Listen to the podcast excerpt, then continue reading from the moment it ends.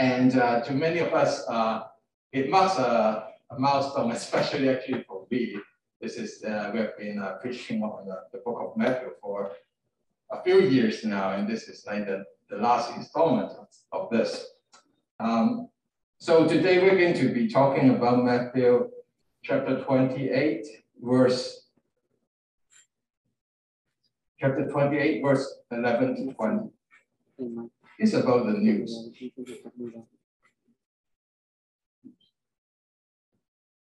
And I'm just going to read this uh, to you. Matthew chapter 28, verse 11. Now, while they were on their way, some of the men from the guard came into the city and reported to the chief priest that all had happened, meaning like the, the, uh, the like the resurrection of Jesus. And when they had assembled uh, with the elders and consulted together, they gave a large sum of money to the soldiers and said, You are to say, his disciples came at night and stole him while we were asleep. And if this comes to the governor's ears, we will arrest him and keep you out of trouble. And they took the money and did as they had been instructed.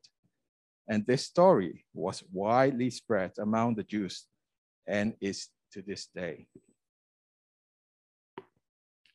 But the 11 disciples proceeded to Galilee, to the mountain which Jesus has designated to them. And when they saw him, they worshiped him, but some were doubtful. And Jesus came up and spoke to them, saying, All authority in heaven and on earth has been given to me. Go, therefore, make disciples of all the nations, baptizing them in the name of the Father and the Son and the Holy Spirit, teaching them to follow all that I have commanded you. And behold, I'm with you always to the end of the age.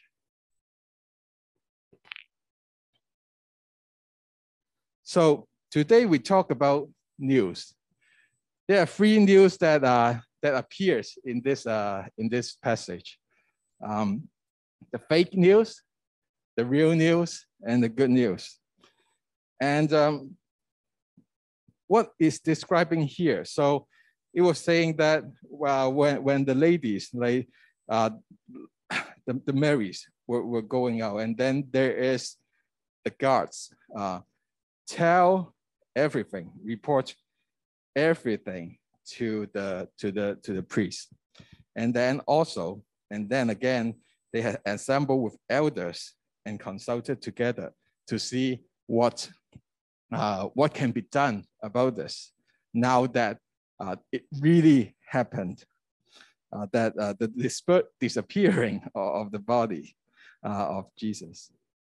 So here, fake news. So they started this this this group, right, who has been like uh, uh, planning uh, to the removal of Jesus. Now they are gathering together again as a team to fabricate some fake news. So it's not just one person, it's a group. It's a group effort, it's a team effort. They got pretty much team spirit in it. Now, what it means is that they are collectively need to bear the consequence. And this time, it is not some, some, uh, some Judas coming up to them to offer an opportunity for them to, to remove Jesus. Instead, they are actually right now initializing this, this, uh, this, this effort uh, to diminish Jesus' impact uh, on, on all the people. And here it says uh, the, the, the chief priest uh, uh, gave a large sum of the money to the soldiers. You know, like they already got a lot of money, but then they are willing to invest this large sum to even, you know, just to keep Jesus from having any other impact. It's almost like if there's like a greed, uh, is they already got this, but they are still not satisfied. They have to continue. They have to keep keep the wealth, keep the power. And therefore, even it's a large sum of money, to them, it's the worth the investment. And when we take a look at the, you know, at the at the content, um, at the content of, of the of the of the fabricated news, right? It says, oh, um, the disciples came at night and stole him while we were asleep. By itself, it sounds kind of funny, right? It's kind of like, okay, makes sense. But if the guards were asleep, how would they really know and tell like who who did the thing if if there is such a such an incident, right? I'm sleeping, but I like, you know, but I'm awake, right? It doesn't quite make sense or impractical, or like people can you know, like can make all sorts of explanation, you know, like, oh, they see the back of the, the person, you know, that looks like, kind of looks like Peter, but they didn't even recognize Peter when he is in the crowd, right? So, so, so it's really, really difficult uh, to really trust or believe that kind of news that has been, you know, that has been fabricated um, and then, and then also with that large sum of money, they invested it in this fabricated news. And, uh, and they, they even tell the soldiers, hey, if, if your boss hear it, don't worry. Um, we are just going to, to, to make sure that you guys will not be in trouble. I don't know how I don't know how how how he would be uh, they would be able to, to convince uh, the governor, especially they actually told him before that, oh, if this happens, it's going to be big trouble. And that's why they're, they're asking for God, right? To them, lots of empty promises, empty promises, lies initiated by them just to keep their wealth, keep their power. And it's a systematic effort. It's a team effort. It's not just the flaw or the fault of one person. And what did the, the guard do? They took the money, large sum of money, very attractive to them, and did as they had been instructed. Now, when we take a look at the guard, it's also very, um, very interesting is that before they were reporting what was seen at face value, factual, right? Like, oh, like the, the body is not no longer there. Like there, there's some some uh, some phenomenon uh, that happened, right? Uh, where, but then, so they are reporting some like the, the, what they see and, and to an extent the truth. But now, with the large sum of money, they ditch that dignity. They actually took the money and did what they had been instructed, which is to fabricate eh, to be a part of the fabrication of the fake news. Now, following straight orders and tell and doing it according to the truth is one thing. Then here, actually no, the, the corruption, we witness here the corruption of the guard, the corruption of the uniform power, right? Like those who, who has all the armors and, and things like that, right? And we see a collaboration of the wealth, uh, of the wealthy people, and also the, the other part is the military, the one with the weapons, the violence, uh, the, the one who can do violent acts. So it is here we see that this, this collaboration of wealth and military power is already like to fabricate this fake news is already in place before the Great Commission, right? So before that, before the inception of the, of the Great Commission, this is already a force, a very powerful force that is against it. That's against it. And here it says, and this story was widely spread among the Jews and to this day. So which means that some people do believe it. Some people did trust that, oh, I, like Jesus' resurrection is all fabricated at that time.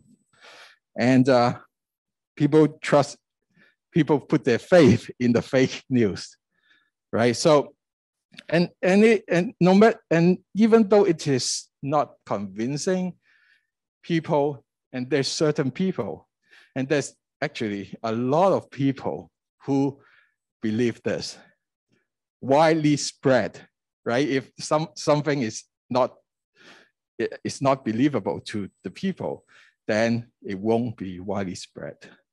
Somehow, fake news has that attraction that that people, even though it's not quite logical, even though it doesn't make sense, people still believe it with the underpowering of the wealth and the military to that day. And actually, to this day, 2,000 years later, we're still facing the same kind of um, uh, uh, like the, the, the battle, like the, uh, the money and the power actually still waging wars uh, against the cross, against the good news, against the truth. Probably it will be uh, in some way, uh, in some circumstances, it is manifested similarly, and sometimes it is manifested differently. For example, the co collaboration of the wealthy, the government, and the power, and use of uniformed um, uh, troops, right, to suppress the spread of the gospel we see that it's in the news. We see church got persecuted. We see that even interns that we talk about, like uh, in the announcement a few years, uh, a few weeks uh, ago, even the interns of the church got arrested by the local police in some countries, right? So that's that collaboration of power and also the money to keep the wealth going in the system is still happening today, 2,000 years later, to suppress the gospel. That's how, that's the similar similarities that's still going on for so many years. And also, there are some other ways of manifestation. Um, commercializing stuff, the money and the power, okay? To us, what is power? Stuff that we can purchase, that we got purchasing power, right? if we feel we feel that we are empowered when we do the uh, when we when we buy stuff and and even and it's getting more and more prominent um, when i came to came to canada many years ago black friday wasn't wasn't a, big deal. Like it's kind of like in the us right? Maybe some of us just go there go to the us to enjoy that discount right? But this past few years, the Black Friday continue, uh, gradually, even in, uh, in Canada, right, locally, uh, being commercialized.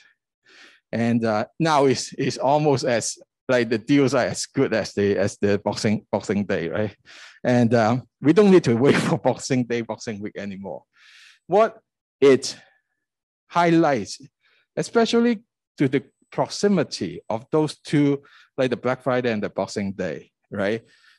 Now they are so close together which means that the stuff that I buy on Black Friday, right, is can be refunded without penalty before the Boxing Day. So, what does that mean to me or to us? Is that we are being being put into that hyper commercialized mode. Always, always looking for deals between what the month of November to end of December, right?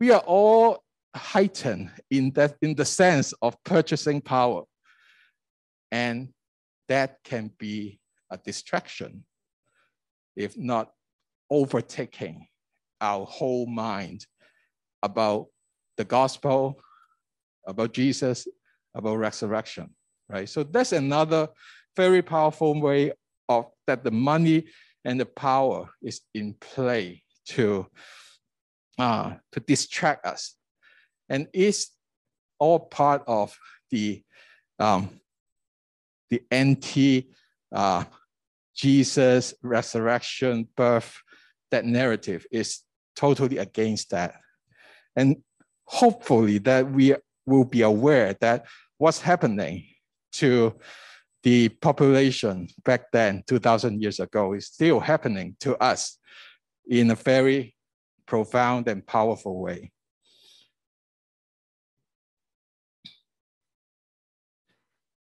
We talk about fake news. Now we come to the real news. So it says the 11 disciples proceeded to Galilee, to the mountain which Jesus has designated to them. And they saw him, they worshiped him, but some were doubtful. So this is really happening. What has been promised by Jesus that, oh, I'm going to meet you guys in Galilee. I'm just going to go ahead uh, uh, to Galilee before you guys reach there. It is an appointment fulfilled. 约咗就真系喺嗰度。So Jesus didn't stand them, stand them up, right? Jesus is there. Jesus keep his promise to be there and to be there to meet, to have a meet up uh, with them. And it's Jesus designated meeting place. It's like, it's a, it's a, the room is reserved. So now on the appointment time, Jesus show up there. But there is still mixed reaction. Some worshiped him on like, you know, elevated, right? Um, to see Jesus as God and, you know, worship him. But some were doubtful. It's quite interesting to see the, not just the worship part, but the doubtful part. Really, real news. This is really happening? Real? Is it too good to be real? Would that be the reason why some of the disciples were doubting? I see Jesus being arrested and I cannot do anything about it. The disciples witnessed that. I see Jesus suffering on the cross and breath his last or I heard about it, he died. That's what the disciples perceive. And now, seeing Jesus right in front of them, fulfilling his appointment, showing up at the designated meeting time, maybe it's too good to be real. Maybe there's a part in the disciples. They're still they're still wondering. They cannot be 100% fully engaged, fully into that, oh, Jesus, I want to worship you, that mode. When, and imagine for a second, what would you say to the disciples that are doubting? Hey, come on, man. You're already seeing it here, seeing Jesus. what else do you still want? Maybe some of us would tend to try to bash them, right? Or there might be another approach saying, like, what's happening? What is it like for you to see Jesus standing in front of you? What does that arouse? Are you afraid? And if you are uh, and if you are afraid, what is your fear? Or some of us will talk to the disciples in doubt, saying, Hey, Jesus made this promise and he keeps his promise. Different, different ways to talk to the disciples in doubt. I wonder if there is a part of us, we know that Jesus is risen. We know that Jesus is resurrected, but there's still a part of us, for some reason, still have doubts. Whereas the, on the other hand, there's another part of us who is so ready to engage, to worship. Just like these uh, two, two parts, right? Like illustrated by the color of orange for the doubtful part and the green for the worship part. We might be having both at the same time. So what are you going to, or what are we going to talk about to the doubtful part from the worship part, right? Are we going to listen to what's the doubt um, happening? Why is it happening? Any kind of fear that's in the doubtful part. And sometimes it's quite real. Say, for example, if we are we got used if we got used to in our upbringing uh, to you know to to to do something good in order to get our our parents approval right? When we see that really jesus offer unconditional acceptance and unconditional love we know it here we even feel it here somehow but then maybe there's like a like a voice inside us saying is this really the deal it is too good to be true. It's too good to be real. I have to do something. I have to do something so that i can continually earn his love for me. Maybe that's the voice that's casting some kind of doubts that make us still have that reservation, still cannot be fully engaged and worship. We all have different stories, different fears, and different doubts. How about we take this chance to listen to it instead of like taking taking the bashing approach, right? If you were uh, think about if you are the doubtful di disciples, what would what would what would make sense, right? Hearing what's inside, hearing it out, or just bash it, right? You are wrong. You are wrong to have doubts, right? So that's uh, so, some of the some of the the stimulations and the approach that we can we can we can think about or even practice when we can identify that there's certain parts of us that's doubting and there's certain parts of us who is fully worship to to uh, fully engage to worship so these parts can have a dialogue maybe And now it talks about the good news. The good news. Uh, here, uh, Jesus came up and spoke to them, and then and, and then saying that the authority in heaven and on earth has been given to me. And go, therefore, make disciples of all nations, all nations. Why is the good news good? Why is the good news good? We, from our uh, believing experience, we know that our sins are forgiven, that and there's nothing that we can do to, to get that, uh, that our sin remedied. That's good news. That's true. And on top of that, here, what's so good? It's good that when we take a look at the like the target audience, make disciples of all nations. This is the, like the second time, right, that Jesus um, has commissioned uh, the disciples.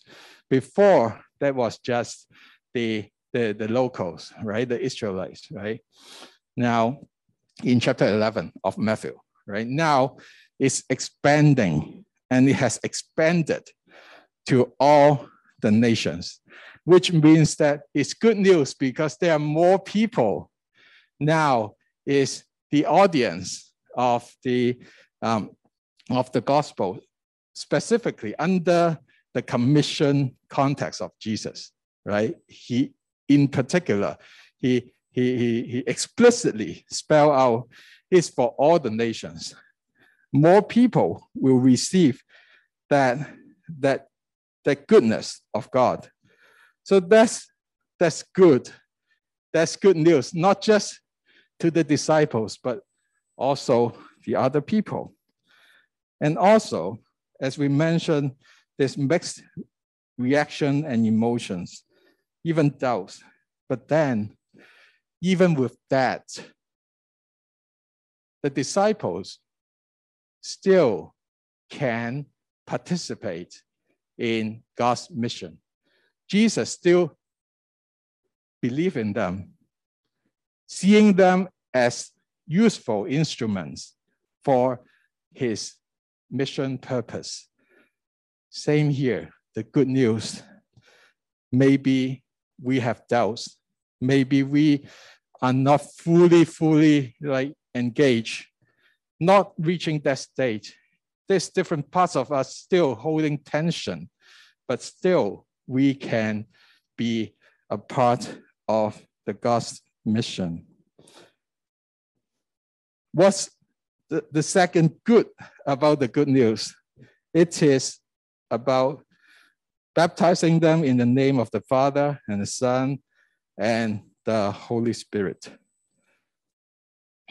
When we recall um, baptism and also with the Trinity, right? Like the Father, Son, and Holy Spirit it was mentioned in Matthew before, right? This baptism scene.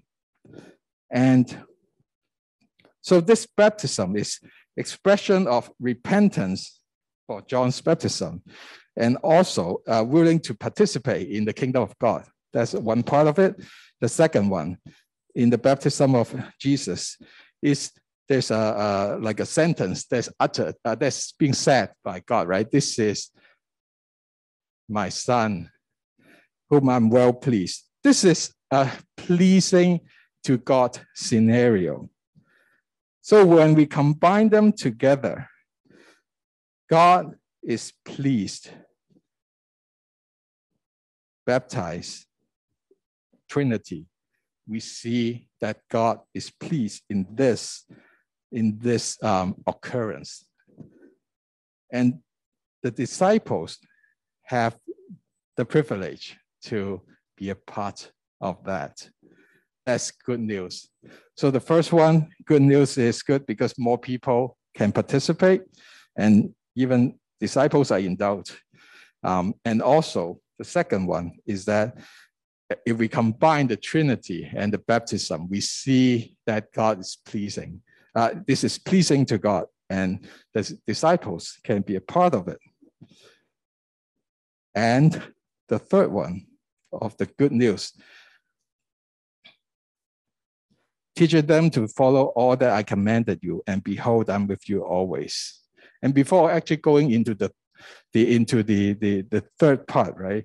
There is also something that is very, very, very, um, very interesting and lifelong, uh, uh, lifelong learning. Is that when we think about baptism, right? Like we we we think about all the time that it is like the the the new person, right, is being you know have that con, uh, conviction and confession that he belongs or he or she belongs to Christ, right? That's the beginning of the journey. But then also another part is the continuing part. It's not just that baptism. It still have the part two is the is the follow. Command them to follow all I have commanded you. That is like the continuous continuous lifelong learning. So that, that part also plays a very significant role, not just where, where, during baptism, but also the rest of the life, continue to learn. And this whole part one and part two as a package, the disciples have the privilege and the pleasure in involved in it. So it's not just uh, it's not just baptism where, where oh like yeah he got baptized, everybody go home and, and that's it. No, it's a continuous learning of the new person and also the continuously learning of the disciples who needs to continue to teach them, right? What to what what to obey uh, uh, uh, to Jesus. What does it mean to have a life that's obedient to Jesus? So that's the first two goodness uh, of the good news. And the third one, I am with you always to the end of the age. We see that the presence, you know, like presence is a main theme of the book of Matthew. In chapter 1, verse 21, name of Jesus, God with us, Emmanuel. Right? So that's that's the anchor. That's that's like a pole that is like standing there. Emmanuel. It opens up this whole theme of God being with people. And now, and we not uh, and in the last chapter, right, we see that there's a moment that seems to be, you know, God is absent. My God, my God, why have you forsaken me? So this theme of presence of God with man, hmm, and then now it's and tw- chapter 27 is kind of like, hmm, it's kind of like have, have, have a dip, right? But then now in the very ending uh, verse of the uh, of book of Matthew, right? It goes back to the theme of presence. And the presence is with the disciples. God with, not just God with us, God with the disciples who are in the mission, who receive what God has, uh, what Jesus has instructed them, and to continue that serving and continue to allow people to have the repentance and also to, to, to help them lifelong in their learning about God. So that presence is now is expanding with the disciples, with the people, with the disciples who is who is willing to be involved in God's mission. So gospel sharing is uh, pleasing sharing. It's a it's a Cantonese a happy, happy share. happy share. It's a sharing, it's a pleasant sharing, 開心 share, right? We have we can do that. It is something that is has all this goodness. Um, and and not just and disciples can experience the presence of God, which is the most precious of, of any human can experience, can taste. The presence of God is precious. It's really precious. And through receiving the commission of Jesus and doing it, the disciples have that guarantee of Jesus, the presence of God to be with them forever. So this is something that's so good to the disciples. They can embrace the presence of God. That's the goodness. And also by propagating and expanding and spreading the good news, many others can also taste the presence of God. That's the goodness of the good news. And now we go to the time of communion.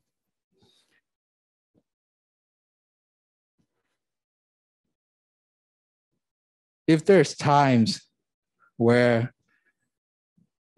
the mission of God is being, you know, left on the bookshelf or just inside the Bible, or when the worship leader, when Susan was talking about, do you have like a person that that you want to be to know God? Maybe that list is very short. Maybe that list is no. Maybe that list is empty. So maybe now is a good time to dust off whatever is being left. And remember that it's so happy and nurturing to serve God when sharing the good news and helping others, Christians, non Christians, to grow is pleasing, is a way to taste the goodness and sweetness of the presence of God. And it is also an act of active remembrance of Jesus' sacrifice. All he suffered on the cross allows us to or establish the foundation so that we can go and share. And we can try the best in our power, in our part, to allow His grace to be known, or even known even more to more people. So I'll invite you to close your eyes.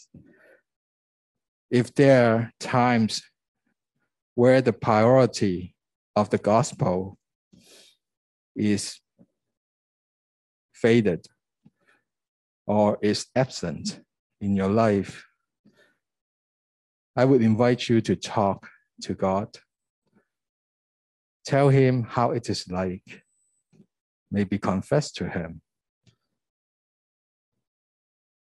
Allow his acceptance and forgiveness and understanding to be lavished on us.